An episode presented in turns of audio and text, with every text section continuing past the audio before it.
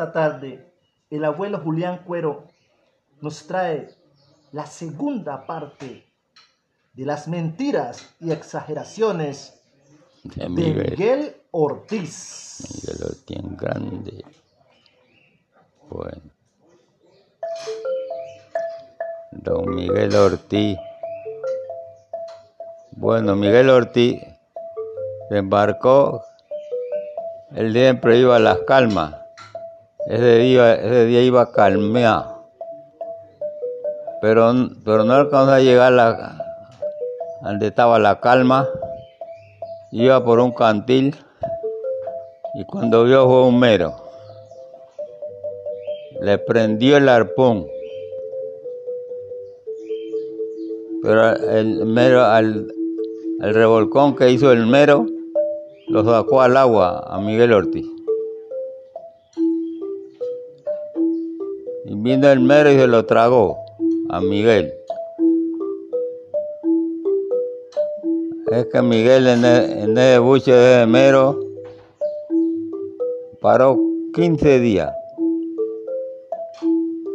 A los 15 días se acordó Miguel que cargaba una cortapluma en el bolsillo. Llegó y metió la mano al bolsillo, allá el, en el buche del mero. Sacó la cortapluma y rajó el buche del mero y salió él. Salió a la barriga.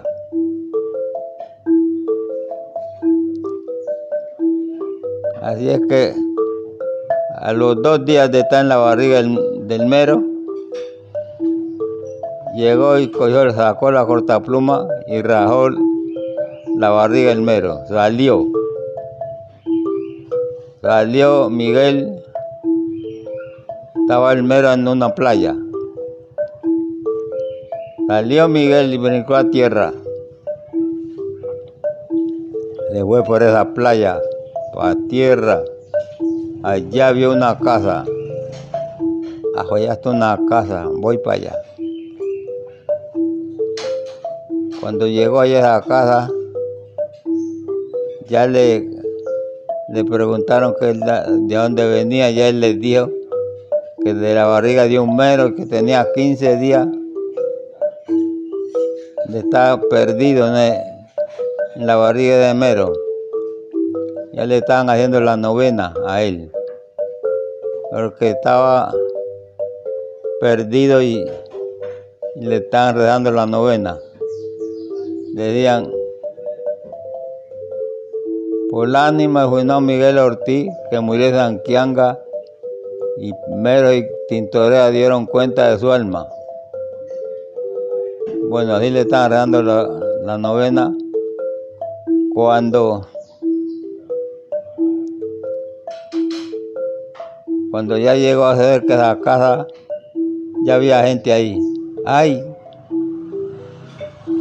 don Miguel ¿a dónde usted ha estado? en tal parte yo estaba en la, en la buche de un mero y, y he salido hoy día ay venga a comer le dieron comida y le iban a ella a dejar a su casa. Dijo él, no, no me lleven a la casa. Déjenme acá, acá, acá resguardadito nomás que yo cuando oscurezca que voy a llevar la casa. Pues allá estuvo cuando ya oscureció, se fue a la casa, se montó al soberano. Nadie lo vio cuando él vio al soberano. Cuando llegaron cuatro mujeres que él tenía, le estaban redando la novena. Las, cuatro mujeres y otras, otras personas. Cuando dijeron, empezaron a rezar. Por la ánima del Juan Miguel Ortiz, que murió en Sanquianga, que Meros y Quintorea dieron cuenta de su alma. Pron botó una penca de estopa de allá de encima soberano. Ay, ánima bendita, no los asusté que te estamos haciendo la novena, te estamos redando la novena. Por aquí, por acá, por ánimo, Juan Miguel Ortiz, que murió en Sanquianga, Mero y Tintorea dieron cuenta de su alma. Prombo todos cocos. Ay, ánimas benditas, no los asusté. Siguieron rezando. Cuando lo encomendaron otra vez, ya no botó más estopa, y no que llegó y se tiró el al suelo. De allá lo veró, plas cayó como un, como un sapo. Ay, este y este niño Miguel. Y hago un susto y fue una alegría y lo cogió una mujer de, de, un brazo, la otra de otro brazo, la otra de una zanca, la otra de una zanca y lo cogieron así en anda. Lo llevaron. Ya, fue, ya no fue novena más, ya fue un baile. Fue baile para pa un Miguel de la noche. Amanecieron bailando. Ahí, ahí allá ya llegó don Miguel, pues ya, ya tuvo otra vez, vivió.